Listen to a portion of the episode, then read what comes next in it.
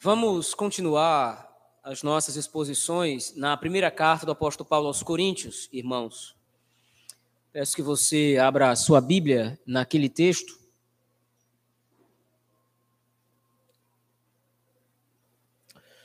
Primeira carta do apóstolo Paulo aos Coríntios, capítulo 7. Nós veremos hoje a segunda parte que vai dos versículos 10 até ao 24.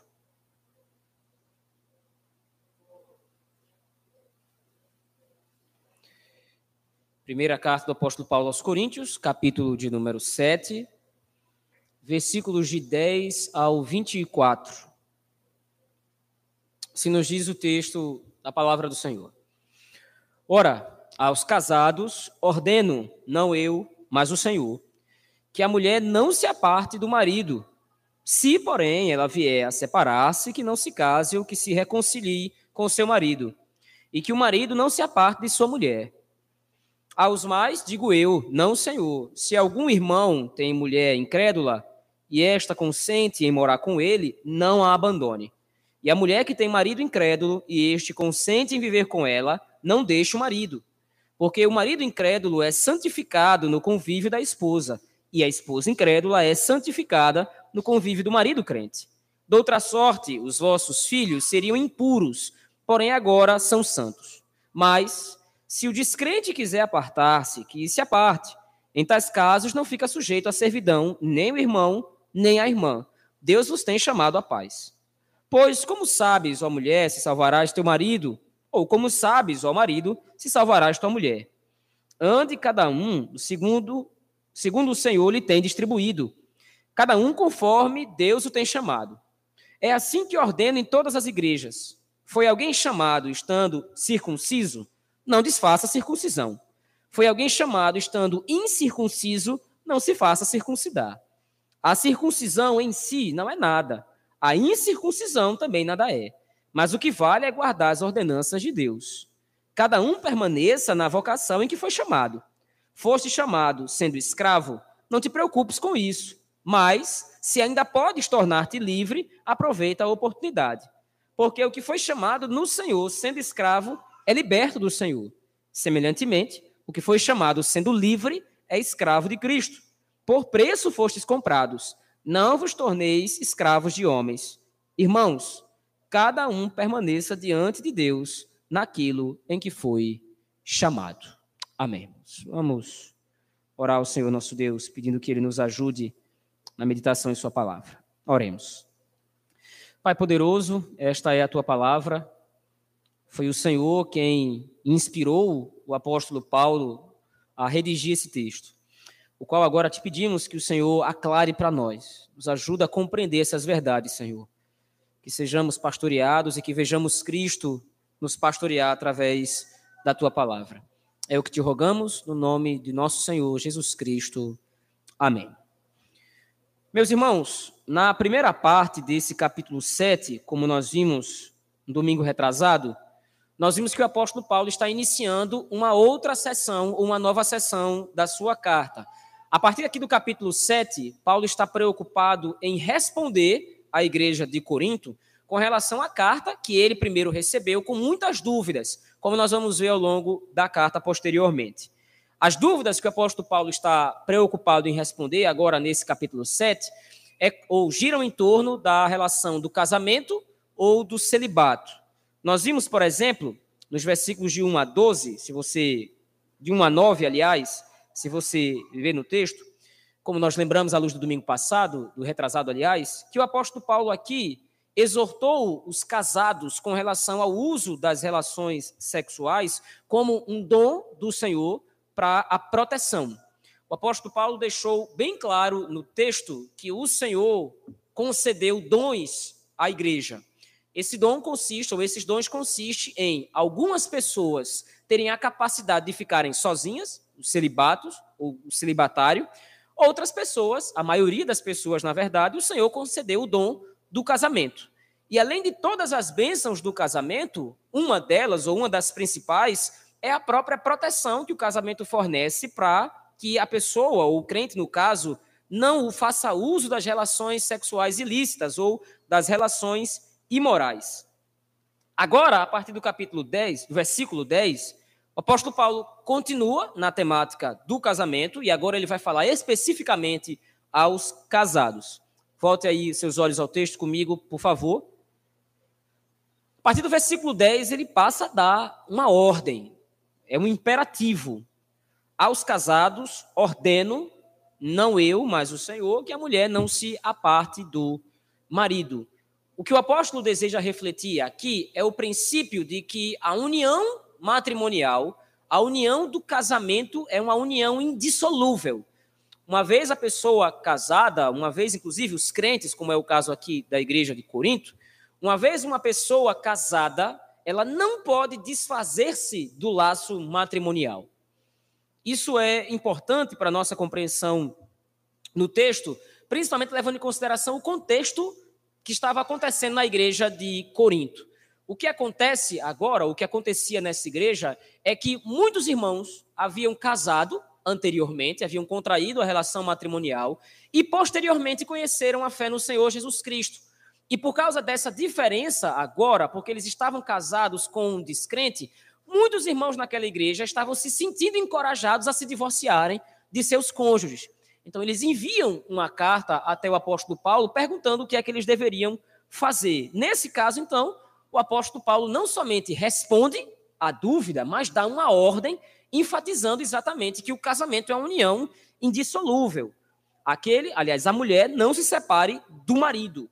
Entretanto, no versículo 11, ele ainda faz uma consideração ou uma observação.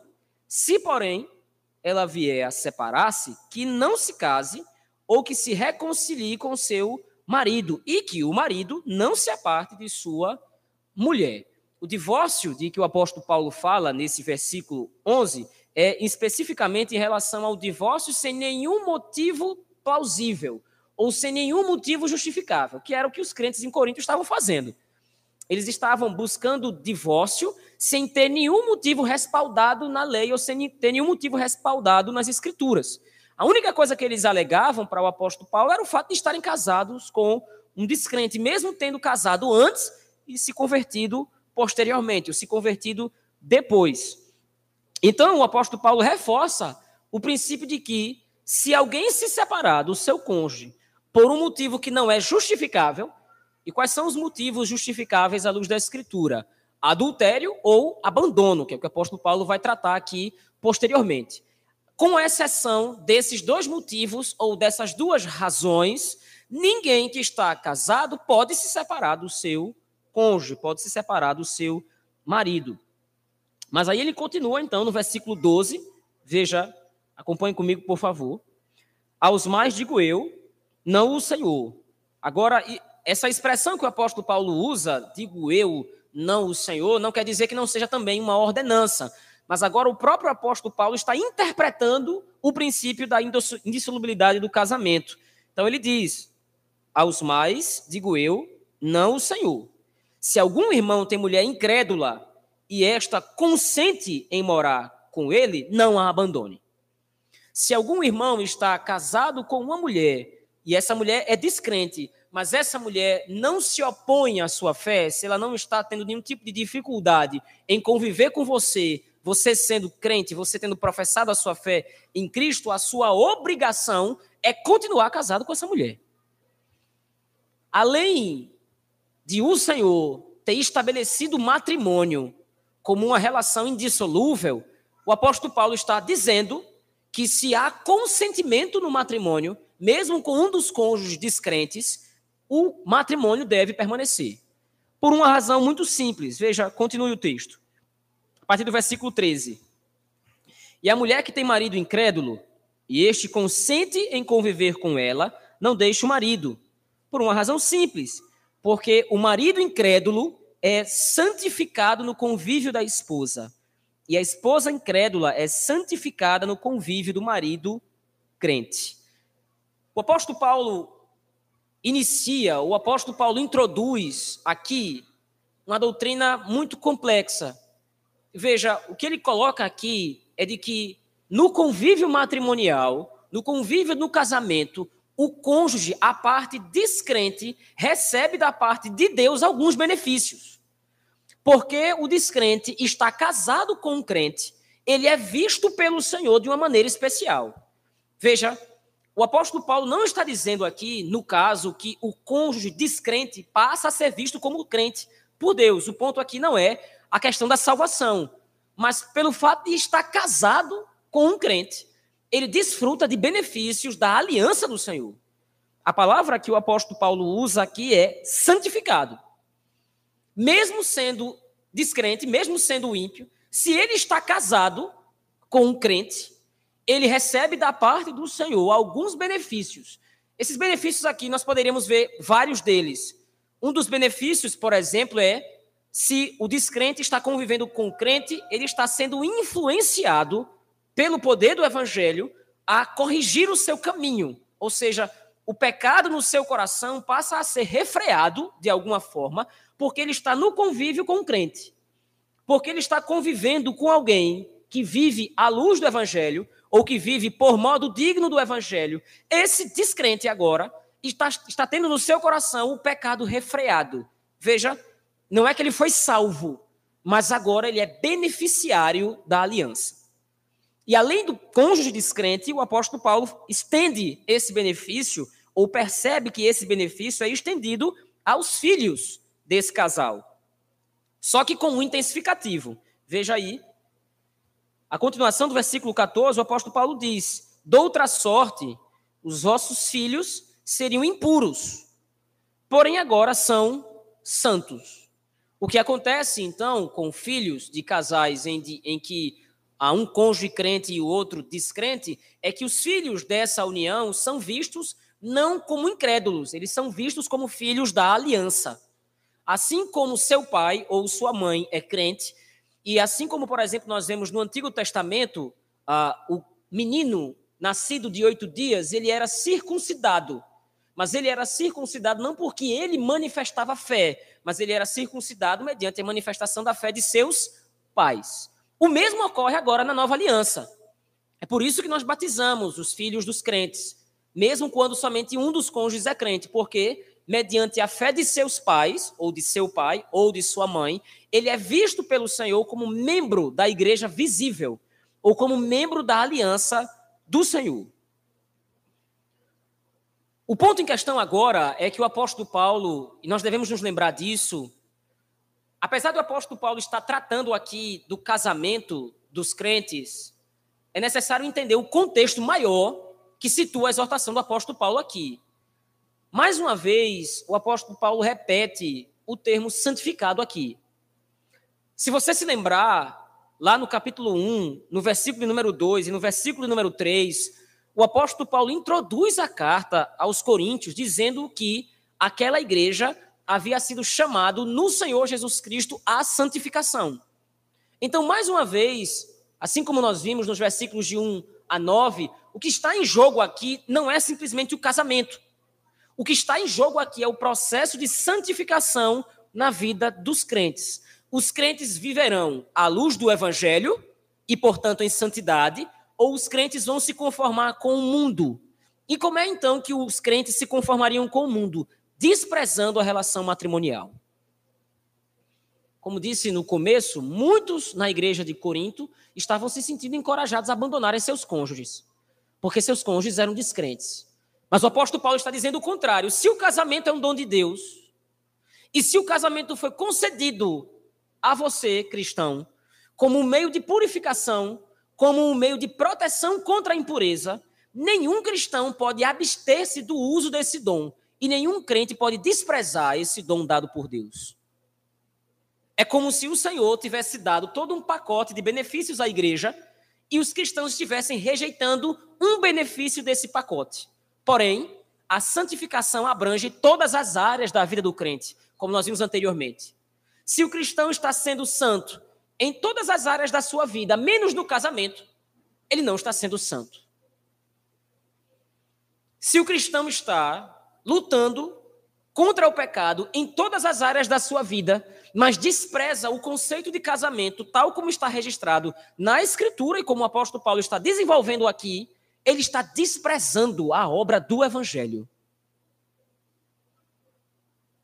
Eu não posso me separar, eu não posso abandonar a minha esposa sem que eu não esteja abandonando o próprio Cristo. Eu não posso dar as costas, veja, entenda, nós estamos levando em consideração aqui o divórcio sem qualquer motivo, ou sem um motivo justificável. E os motivos justificáveis nós já citamos antes: é a deserção, o abandono ou o divórcio. Exceto por esses dois motivos e seus correlatos, se eu abandono a minha esposa, eu estou abandonando o próprio Cristo. Não se trata simplesmente do casamento em si. Se trata da minha relação com o Senhor. Não se trata simplesmente da minha felicidade ou coisa do gênero. Porque veja, infelizmente hoje o casamento ele é vendido como um meio de felicidade e um meio de felicidade apenas. As pessoas se casam com essa ideia romântica de que querem serem felizes ou coisa do gênero, sem perceber que no casamento está imbuído a felicidade, sim, sem dúvida nenhuma, mas também responsabilidades e obrigações. Quando eu caso, eu estou professando diante de Deus que acredito na instituição do casamento como ele determinou e não como eu quero. Infelizmente, é percebido hoje no meio evangélico de um modo geral, se é que nós podemos dizer assim, o desprezo ao casamento nesses termos. Quando você vai ver a facilidade com a qual as pessoas se divorciam hoje, é a mesma facilidade com que o mundo se divorcia. O que foi que aconteceu? Não existe mais amor foi que aconteceu? Não, não existe mais a atração, acabou o amor. E as justificativas elas passam a ser as mais superficiais possíveis. Mas veja o que, é que o apóstolo Paulo coloca. Dentro de um casamento, até mesmo o casamento com um descrente, há o benefício da aliança, há o benefício do Senhor. Veja, nós vamos ver isso aqui no próximo domingo, isso não pode servir de encorajamento para que um crente se case agora com um descrente. Isso não pode acontecer. Mas o ponto é: se o casamento foi anterior e a conversão foi posterior, qual é a ordenança bíblica? Permaneçam casados. Essa é a forma que o Senhor deseja ser glorificado na vida de vocês. Porém, tendo dito tudo isso, a partir do versículo 15, o apóstolo Paulo então introduz uma cláusula de exceção. Existe algumas situações em que o divórcio é possível ao crente, sem que haja qualquer dano ao crente. Veja aí, a partir do versículo 15. Mas, se o descrente quiser apartar-se, que se aparte. Em tais casos, não fica sujeito à servidão nem o irmão, nem a irmã Deus vos tem chamado à paz. Pois como sabes, ó mulher, se salvarás teu marido, ou como sabes, ó marido, se salvarás a tua mulher. Uma outra situação que estava acontecendo na igreja era a situação contrária. Em primeiro lugar, o que é que acontecia? Os crentes, então, eles já estavam casados anteriormente, se converteram e após a sua conversão estavam querendo abandonar o seu cônjuge. Só que agora o apóstolo Paulo também introduz a situação inversa. Os crentes estão casados, a parte descrente quer se separar, mas a parte crente quer permanecer no relacionamento, quer permanecer casada. Nesse caso, então, o apóstolo Paulo está dizendo: não há nenhum tipo de prejuízo. E nós vamos entender, então, a partir do versículo 17, por que não há prejuízo. Veja aí, por favor, a partir do versículo 17. Novamente, veja, o apóstolo Paulo é cuidadoso. Como é que ele inicia o versículo 17? ande cada um, os, cada um segundo o Senhor lhe tem distribuído. Por que, é que o apóstolo Paulo repete isso aqui? Porque ele não está encorajando os crentes a divorciarem-se. Ele está explicando como é que funciona o casamento. A ênfase do apóstolo Paulo é o casamento como um dom do Senhor para a santificação do crente, para a santificação do justo. Então ele mais uma vez enfatiza: ande cada um segundo o Senhor lhe tem distribuído. cada um conforme Deus o tem chamado. E ele ainda enfatiza: é assim que eu tenho ensinado, é assim que eu ordeno em todas as igrejas. A partir do versículo 18, então, ele vai fazer uma analogia. A analogia aqui é com a circuncisão. Se alguém foi chamado circunciso, isto é, se alguém é circunciso, essa pessoa não pode desfazer a circuncisão. Se um homem foi circuncidado, ele não pode reverter o que aconteceu. A circuncisão, os irmãos lembram, é a remoção de um pedaço da carne do prepúcio do órgão sexual masculino. Então, um homem que se submeteu a esse processo cirúrgico, por assim dizer, um homem que se submeteu a esse processo cirúrgico, ele não pode reverter isso. Isso vai ser permanente agora na vida dele. E o apóstolo Paulo diz: foi alguém chamado estando circunciso, não desfaça a circuncisão.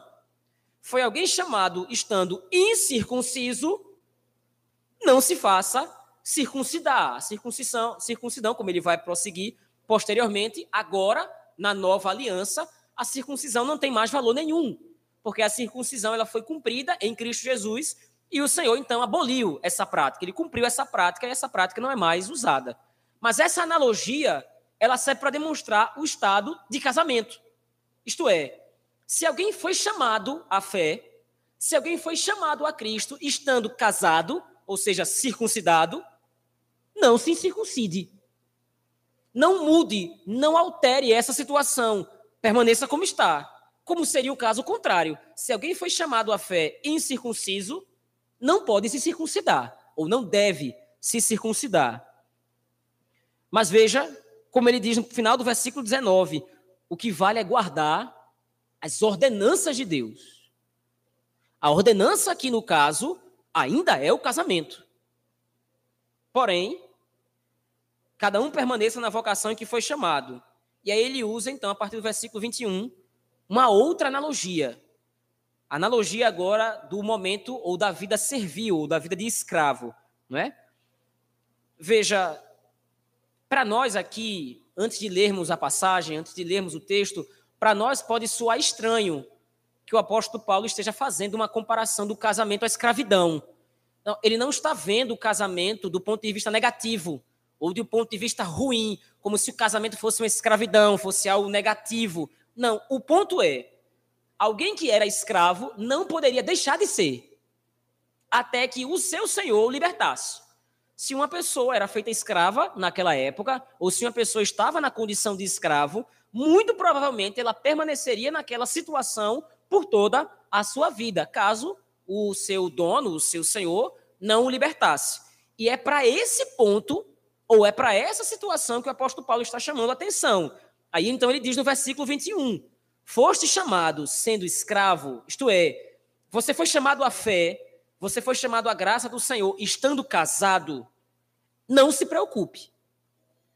Lembre-se, a preocupação dos cristãos em Corinto era: eu estou casado com um descrente, e agora? eu estou em pecado contra Deus, vai acontecer alguma coisa comigo. Não, porque o Senhor estabeleceu essa união, como essa união ela foi posterior à conversão, então você deve permanecer nessa condição, porque foi o cônjuge que o Senhor lhe entregou. Então, você foi chamado sendo escravo, você foi chamado à fé estando casado, não se preocupe com isso. Glorifique ao Senhor no seu casamento, honre ao Senhor no seu casamento faça tudo para a glória de Deus, sirva ao seu cônjuge da melhor maneira possível. Porém,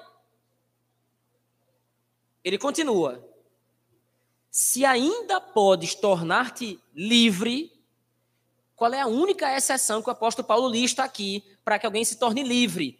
Aí você volta para o versículo 15: se o cônjuge descrente quer se separar. Se o cônjuge descrente quer se separar, isso é uma oportunidade dada por Deus para o cônjuge crente de se separar, sem que haja qualquer tipo de problema, sem que haja qualquer tipo de dano. Então, foste chamado sendo escravo, não te preocupes com isso.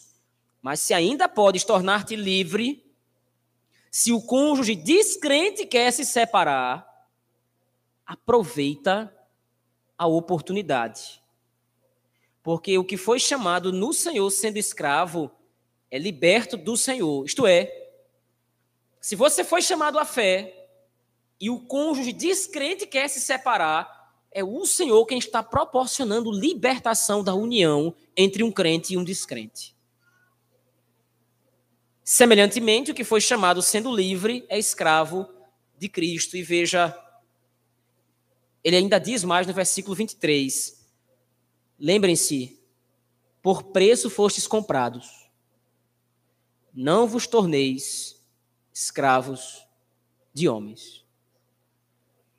Veja, esse é um texto muito complexo, meus irmãos, porque toca uma área delicada. Mas o ponto que o apóstolo Paulo não perde de vista, entenda, a união entre um crente e um descrente sempre terá, sempre será problemática em certo sentido, não no mesmo nível. É possível que um crente esteja casado com um descrente e possa servir ao Senhor tranquilamente, possa professar a sua fé no seu relacionamento, no seu casamento tranquilamente. Então veja, nesse sentido não há nenhum problema. Mas o ponto é que o apóstolo Paulo não perde de vista que a união entre um crente e um descrente sempre será problemática, porque sempre haverá conflito no final das contas. Um está submisso ao Senhor, o outro não. Um serve a Cristo diretamente, o outro não. Um foi chamado à graça, o outro não. Então, o ponto que o apóstolo Paulo coloca aqui é: ele aventa todas as possibilidades. Nós vimos a primeira delas. A pessoa se casa, mas depois se converte. O que, é que o apóstolo Paulo diz então? Permaneça casado. Acontece então agora a segunda hipótese, a partir do versículo 15. O cônjuge descrente quer se separar. Mas aí então o cônjuge crente quer continuar no relacionamento. O que, é que o apóstolo Paulo diz então? Veja, ele diz agora no versículo 20 a partir do versículo 21 e 22, se o Senhor está dando oportunidade, aproveite.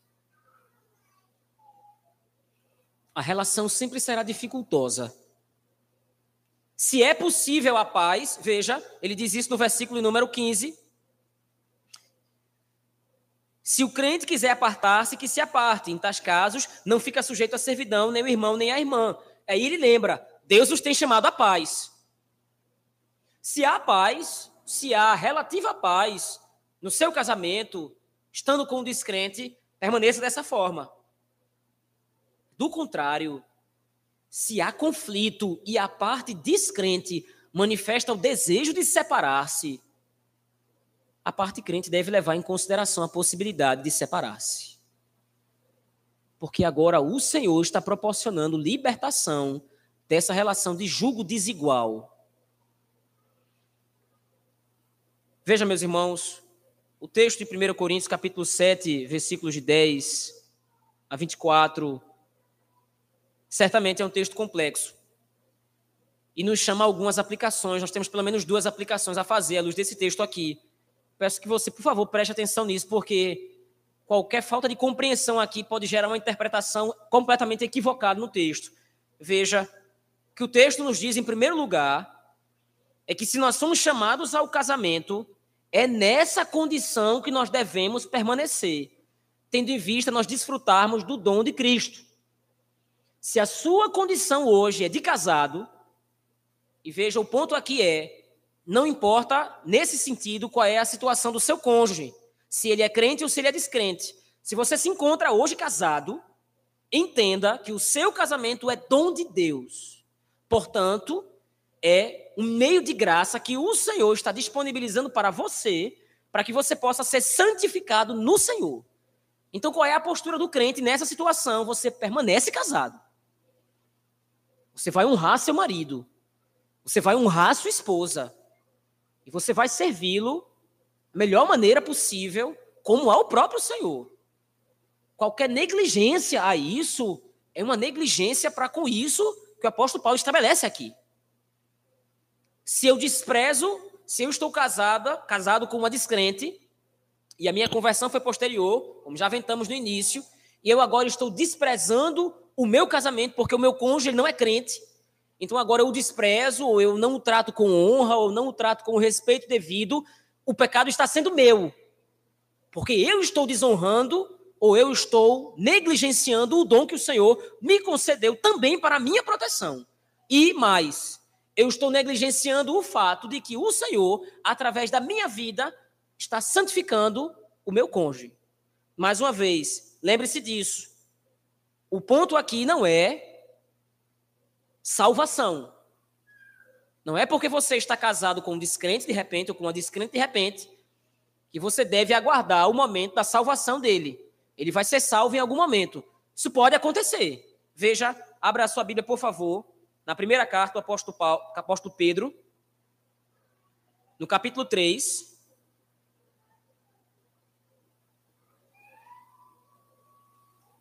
Primeira carta do apóstolo Pedro, no capítulo 3, nos versículos 1 e 2, o apóstolo Pedro diz claramente, e diz às mulheres: Mulheres, sede vós igualmente submissas a vosso próprio marido, para que, se ele ainda não obedece à palavra, ou noutras palavras, se ele ainda não é crente, seja ganho, sem palavra alguma, por meio do procedimento de sua esposa, ao observar o vosso honesto comportamento cheio de temor. Então veja, é possível sim, e perfeitamente válido, que a mulher tenha alguma expectativa, ou que o cônjuge descrente, não importa se é a mulher ou se é o homem, se o cônjuge descrente cria expectativa em seu coração de que o Senhor possa salvar seu marido ou sua esposa. Não há problema nenhum nisso, só não há nenhuma garantia. Isso pode não acontecer. Mas o ponto do texto que nós lemos, de 1 Coríntios capítulos, capítulo 7, versículo 10 a 24, a primeira coisa, então, que o texto nos encoraja e nos faz lembrar é que nós devemos permanecer na condição em que estamos. E que condição é essa? a condição do casamento. Um rompimento indevido da aliança matrimonial fere a sacralidade do matrimônio. Se eu desejo me apartar da minha esposa, eu estando sendo crente, se eu desejo me apartar da minha esposa sem nenhum motivo respaldado na Escritura, eu estou pecando contra o Senhor. Inclusive, o apóstolo Paulo diz, ecoando o texto lá, veja, volte a 1 Coríntios capítulo 7, ele dá uma ordenança. Se eu me apartei da minha esposa sem os motivos respaldados da Escritura, eu tenho que me reconciliar. Porque, lembre-se, se você se lembrar daquilo que Cristo disse, ele diz isso aos fariseus. Se um fariseu, o fariseu estava se divorciando da sua esposa por qualquer motivo. E o que é que o Senhor Jesus Cristo diz? Você está adulterando. Se você se separar da sua esposa, sem qualquer motivo, respaldado na Escritura, e você se casar novamente, você vai estar tanto submetendo o terceiro cônjuge a adultério quanto você mesmo adultera. Então entenda isso: um rompimento indevido da aliança do matrimônio fere a prescrição divina do que é o casamento e passa a ser visto por Deus como uma transgressão. Porém, o Senhor nos tem chamado ao casamento. Se o Senhor nos tem chamado ao casamento, é dessa forma que nós devemos viver. Em segundo lugar, a vontade da parte de descrente em separar-se, além de outros motivos, como nós falamos, o adultério o abandono, pode proporcionar liberdade a um crente do julgo desigual. Se o descrente quer se separar, o crente está livre no Senhor para assim proceder. Agora veja, esse é um ponto sensível aqui. Infelizmente no nosso tempo ah, esse assunto nas igrejas não é tratado com o devido respeito, com o devido cuidado. E muitas vezes há uma descompreensão do texto aqui. O ponto em questão é se há vontade da parte descrente.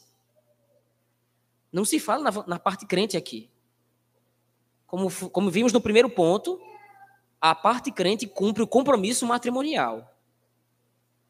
Mas veja, nós entendemos que há diversas situações complicadas nessa situação. Certamente existem diversos fatores que podem tomar, tornar difícil essa decisão do divórcio. Vulnerabilidade econômica, são mulheres que muitas vezes dependem de seus maridos e não há, nós já tratamos disso em outro momento, não há qualquer tipo de vergonha para a mulher depender financeiramente do seu marido. Foi assim que o Senhor estabeleceu, é ordem ao marido, é ordem do homem sustentar a sua casa. Porém, por causa dessa situação, muitas vezes, muitas mulheres se sentem vulneráveis nessa situação. Além disso, ao apego emocional, porque uma relação de casamento foi construída e isso não pode ser ignorado. Há filhos, há diversas situações. Mas em que pese tudo isso, em que pese todas essas dificuldades, o que a Escritura recomenda é que a parte crente leve em consideração que o divórcio, mediante a vontade do descrente, pode ser uma oportunidade do Senhor de libertação. Se a partir do momento em que a parte descrente manifesta o desejo de se separar, o crente permanece nessa relação, o que acontece daí para frente, o que acontece desse momento para frente, as dificuldades, as lutas, são responsabilidade da parte crente.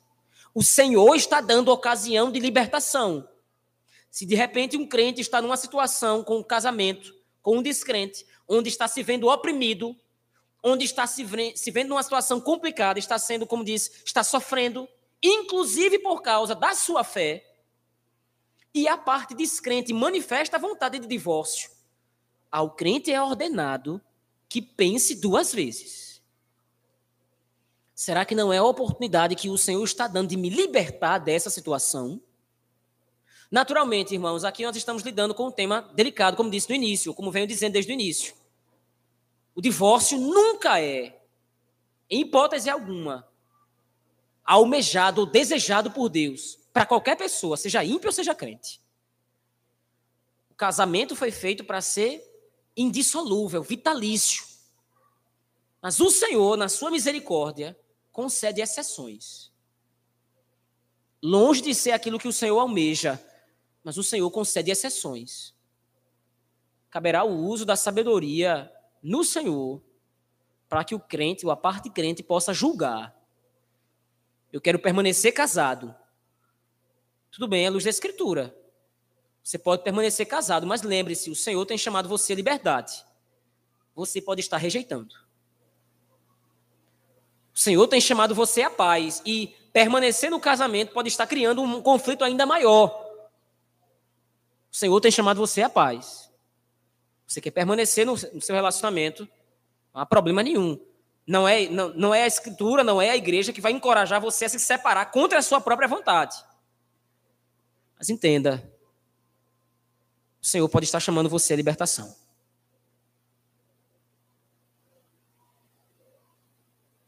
Uma terceira aplicação à luz do texto Apesar do apóstolo Paulo ter dito no versículo 10, que está direcionando esse texto especificamente aos casados, uma aplicação válida aqui é para os que ainda não se casaram, sobretudo os mais jovens.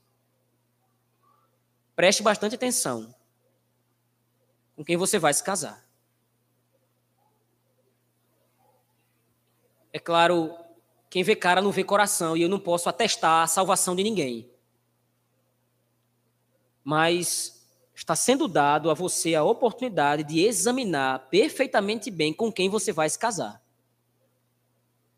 Se você não examina o coração do jovem, o coração da jovem, criteriosamente, e veja, ao crente é ordenado casar no Senhor. Você que está solteiro, você que está solteira é ordenado casar-se no Senhor. Isto é, casar-se com outro crente. Porém, se você insistir em casar com descrente, já diz o adágio popular, Deus não vai descer do céu com palmatória para julgar você e condenar você. Mas certamente os problemas causados pelo conflito de mente entre um crente e um descrente, você não vai poder se ver livre disso. Aquele que é chamado em Cristo tem uma nova mentalidade. Aquele que é chamado em Cristo foi chamado a uma nova vida.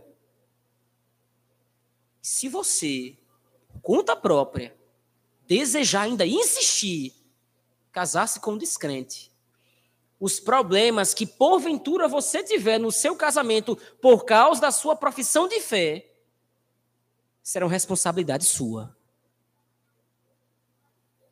Por isso, verifique bem com quem você vai casar. para que você não se veja no futuro almejando uma oportunidade de libertação sem que essa oportunidade lhe seja dada.